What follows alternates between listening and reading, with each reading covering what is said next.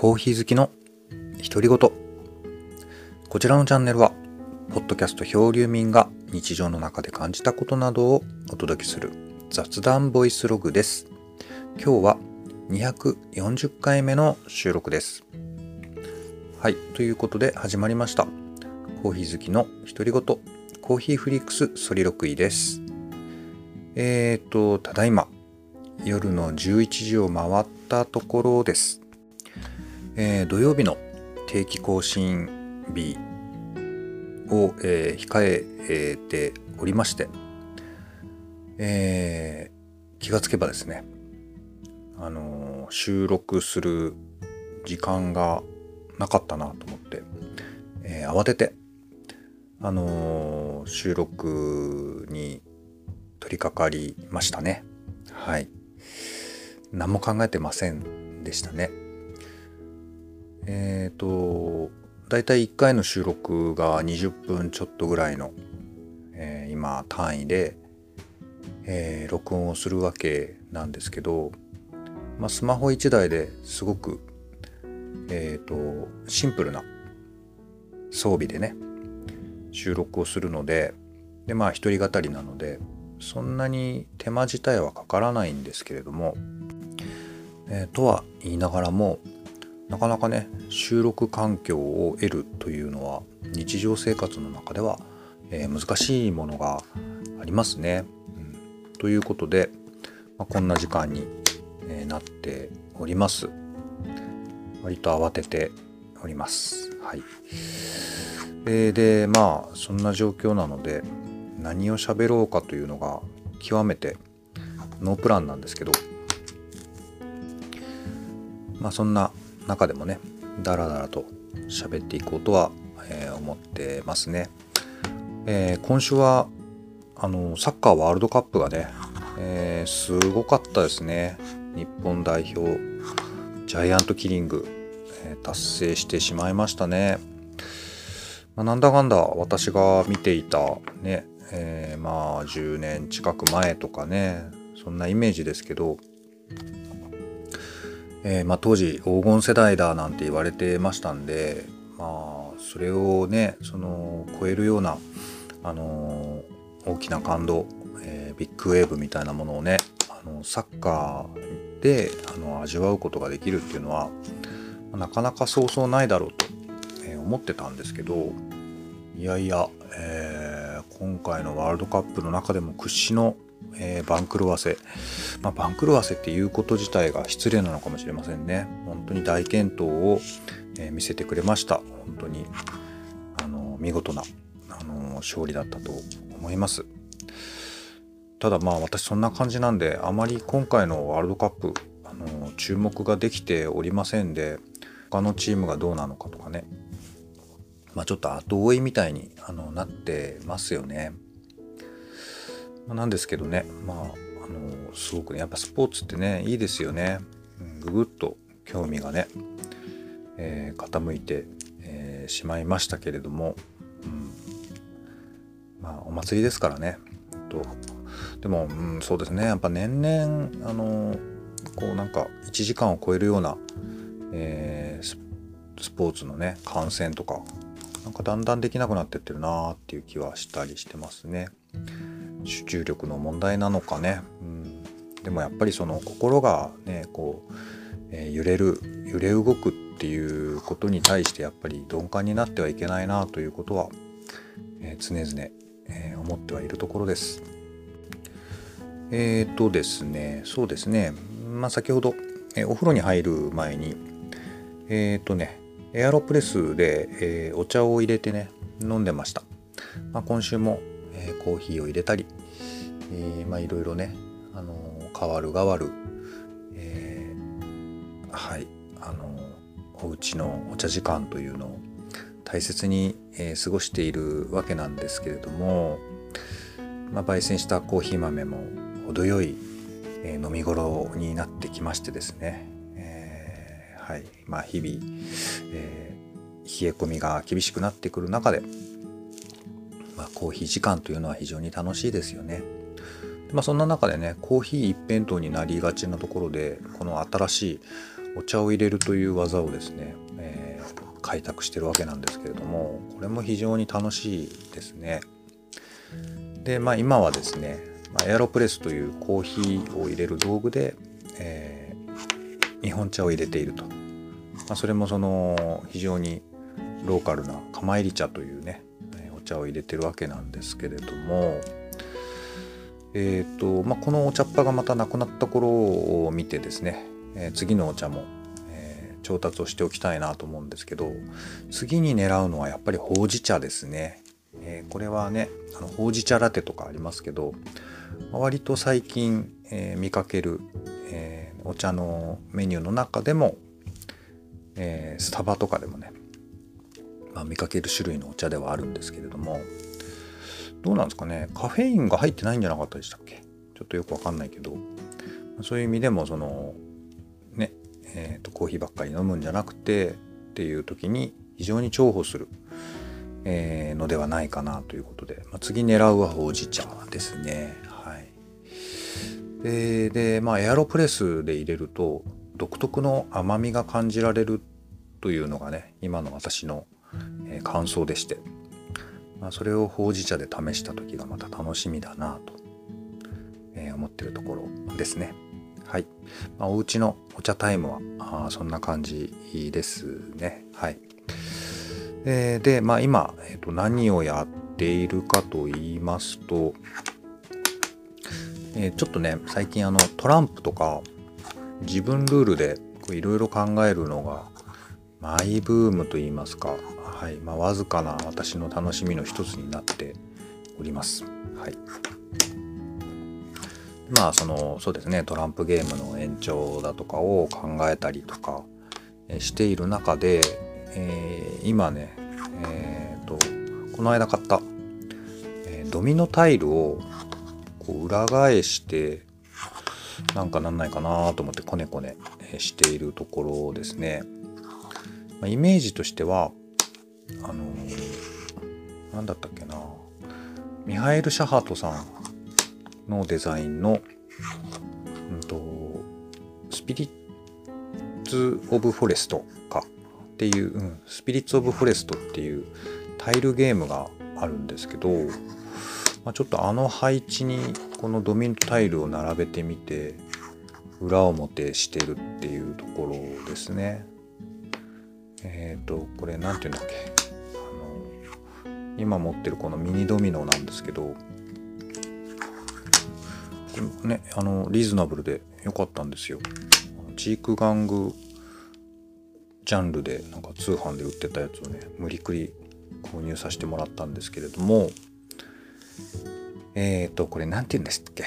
えっ、ー、と最大の数字が6の、えー、ダブル6かな？はい。っていう種類のドミノになってますね。だからそうですね。岸くもサイコロと同じだなと思ってね。ダイスが上下で連なってるようなデザインだから面白いなーなんて思ってるんですけどまあちょっと正当なドミノルールも覚えたいなとは思ってるんですけどねスピリッツ・オブ・フォレストあの裏返したタイルを並べたのが初期配置でそれを右と左からあの何て言うの？交互に、えー、表にしていってみたいな点数を貸すあの競うみたいな。そんなゲームでしたね。はい。ちょっとまた広げてやってみようかなとか思ったんですけど、まあ、その配置をちょっと今真似て遊んでおりますね、なんかちょっとすごろくっぽくしてもいいのかなと思ったりうん、なんか上に何だろうチップみたいなのを置いてもいいかなと思ったりっていう、まあ、心のえー、っとあ声ですねこれは。はい、まあ、そんな感じではい。えー、もう秋とも言えませんね。もう冬ですけどはい。この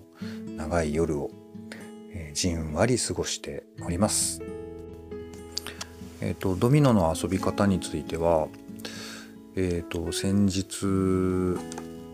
ネットで拾ってきたルールでちょっとこう遊んだりとかはしてますね。とってもシンプルなんですけどもうちょっとこうどの辺がそのうん何て言うのかな勘どころなのかなとかね。そういうのも、まあ、もうちょっと勉強したいなと思ってますね。チキンフットだったかな、はい、っていうゲームを、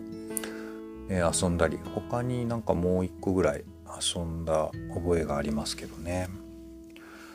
まあ、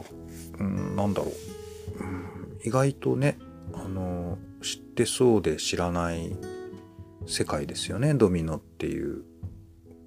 遊びはね。ま、だとか、うん、あとは、まあ、お家に前からあるんですけどあの花札ね。花札あれ使ってなんか違う遊びができないかな。それこそトリックテイキングみたいなね。なんか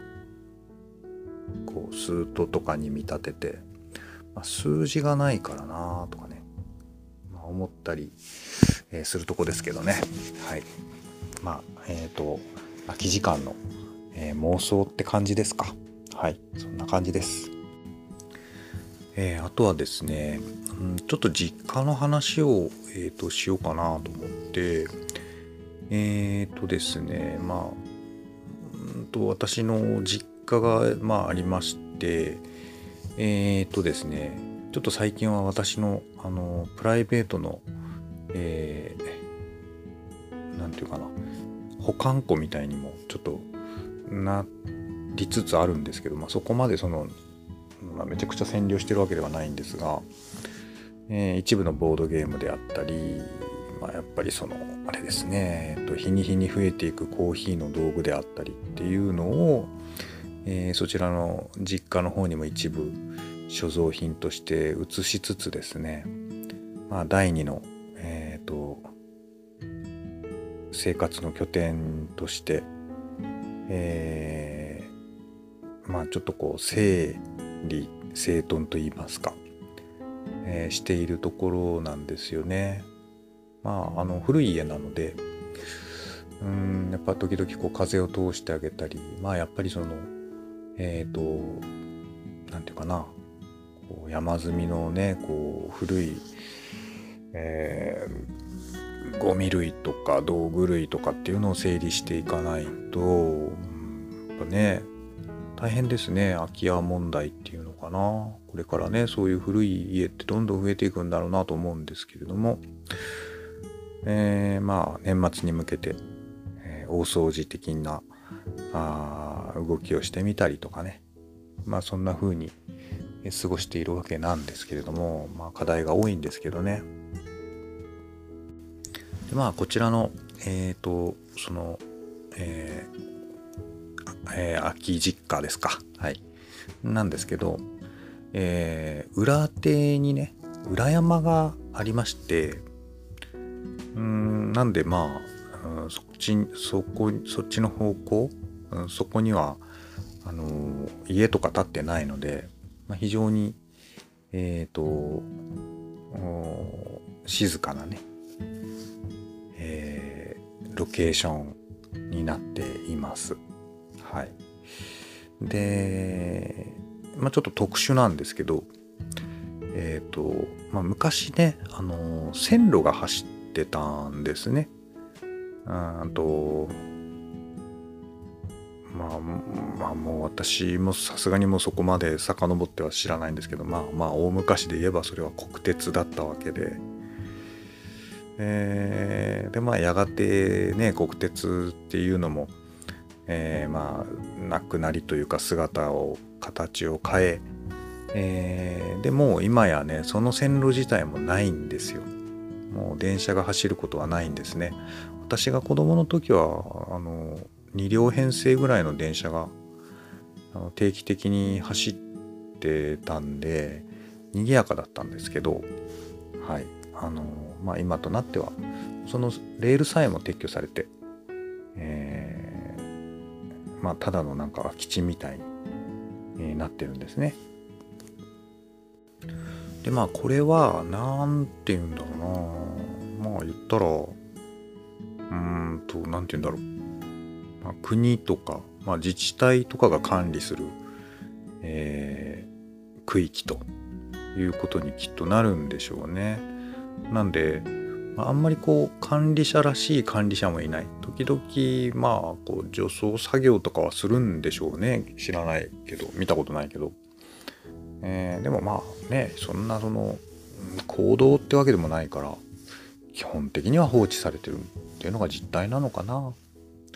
でまあその要するに線路沿線というのはなんかねそこに隣接する、えーと、こう住民の人とかがまあなんか割と自由気ままにあの庭木を植えたりとか畑をしあの作ったりとかね。割とフリーダムなんですね。自由な空間が、えー、あって。でまあそれこそその、まあ、私のねあの祖父母があの住んでたんですけど、えー、まあ元気な頃はあのやっぱりその裏手の斜面に、えーと、ツツジの木とかねあのいろんなうんと、はい、果樹とか、まあ、そういうのをねやっぱり自分であの植えてましてやっぱ季節ごとにね綺麗な花が咲いたり未だにするんですよね。はいまあ、そんな風なあの場所になっております。はいまあ、大げさに言うとなんかあの名所みたいになってますね。はい。まあえっ、と、えー、名所独り占めみたいな。誰も知らない。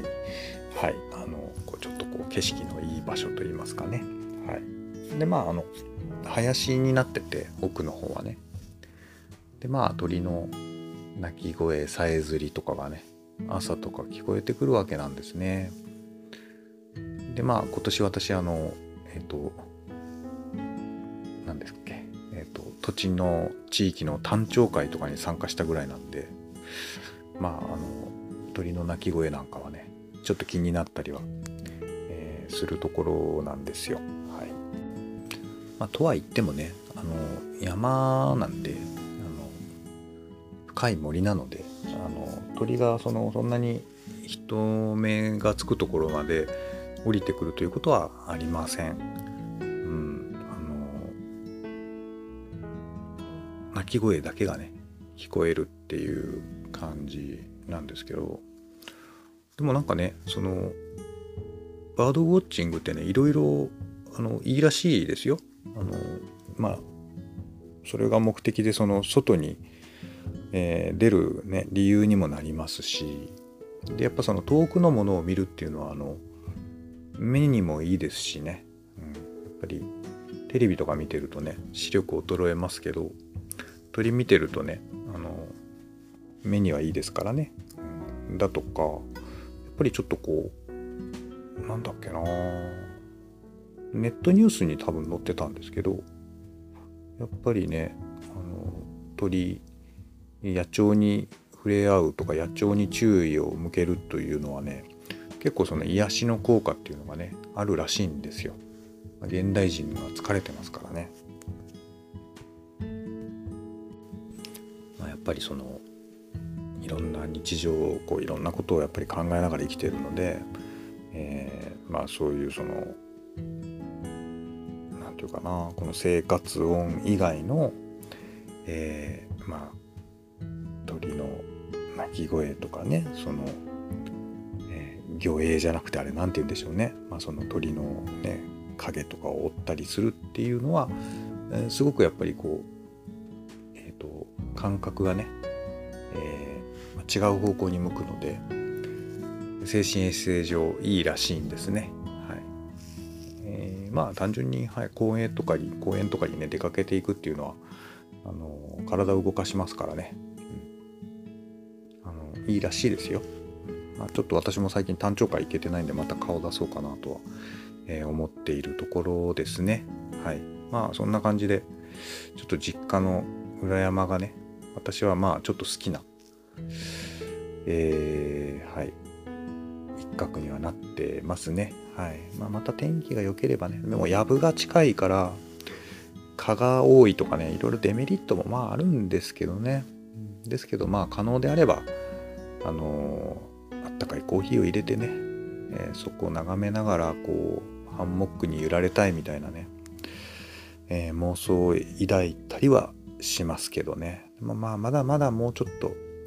全体的に整理が必要かなと思ってますね。年末の大掃除とか、まあ、そういうところで、えーまあ、お片付けに精を出していかなきゃいけないかななんていうことは思ってます。はい。はい。というわけで、えー、そんな感じのえっ、ー、とお届けをしてきたんですけど、まあ、あまりにもネタがないのでえっ、とねえー、めちゃくちゃ苦し紛れなんですけどあの朗読をしてみようと思って1個ネタを手元に準備しておりました結構ダラダラ喋っちゃったんで時間超過なんですけど、まあ、せっかくなんでこの朗読を一つ、えー、かまして終わりにしたいと思います。え、まあ、なんか小説とかね。まあ、ちょっと私が好きなやつで言うとあのボードゲームのあの世界観を説明してる説明文。あんなの好きなんですけど、えー、今手元にあるのは CD の歌詞カードなんですよね。はい、えー、でまああんまりこうメジャーな曲ではないと言ったら失礼なんですけどあんまり人目に触れないであろう歌詞を、えー、朗読してやろうかと思いましてですね私の好きなグループなんですけれどもえー、アスパラガスという日本人の3ピースバンドがおります。このアスパラガスが2017年にリリースしたセルフタイトルアルバムの中で「えー、小さな一歩」という曲がありますので、まあ、この歌詞の触りを朗読してやろうということでですね、ー、企んでみましたでアスパラガスは前身のバンド、キャプテンヘッジホッグですね、うん、まああの私の、青春を彩ったバンドの一つではあるんですが、この、えー、アスパラガスについてはまあ中心は英語の曲が多くて、えー、でこの時期はからですねあの日本語にも取り組んでいるということで、まあ、その日本語詞になってますね。で、まあ、改めてあんまりこうちゃんと読んでこなかったんですけどえー、どっちかというとこうちょっとやっぱり英語のバンドが日本語の歌詞にこう転校していくっていうのは割とこう韻を踏んだりすることとかに重点を置いていて、うん、なんかあの読んでて気恥ずかしいみたいなことも結構あったりするんですけどね。でまあこのアスパラガスの、まあ、曲に関してもですね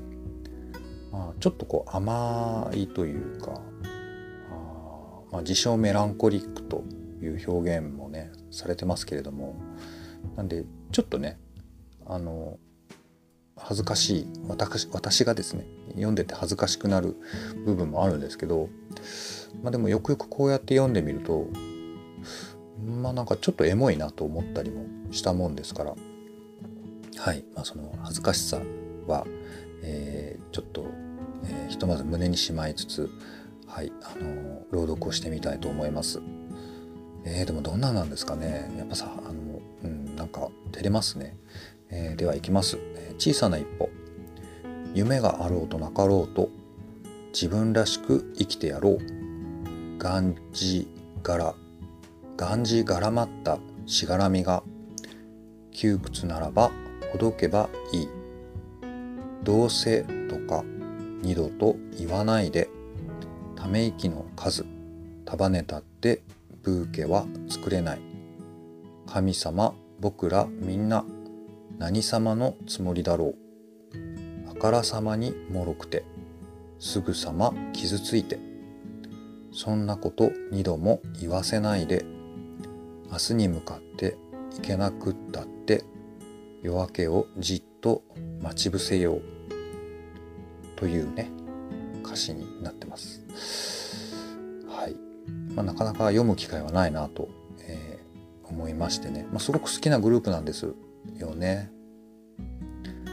はい。まああのはい。ちょっとエモいなと、はい、個人的に思った。はい、そんな、えーアスパラガスより、えー小さな一歩という、えー歌詞の一部を朗読して、えー今日は終わりとしたいと思います。はい、えーこちらのポッドキャストは、えー毎週土曜日を定期更新日としております。それ以外の日にも、えー、稀に、えー気まぐれでですね、えーで不定不定期更新をえーしておりますので、えーよかったら聞いてください。またプロフィールはプロフィール欄にも載せておりますが、あのー小説投稿サイト「格読む」の方に、え一部、えー小説をこちらも気まぐれに更新をしておりますので、えよろしかったらまた読んでみてくださいということで今日のお話ここまでです。お付き合いありがとうございました。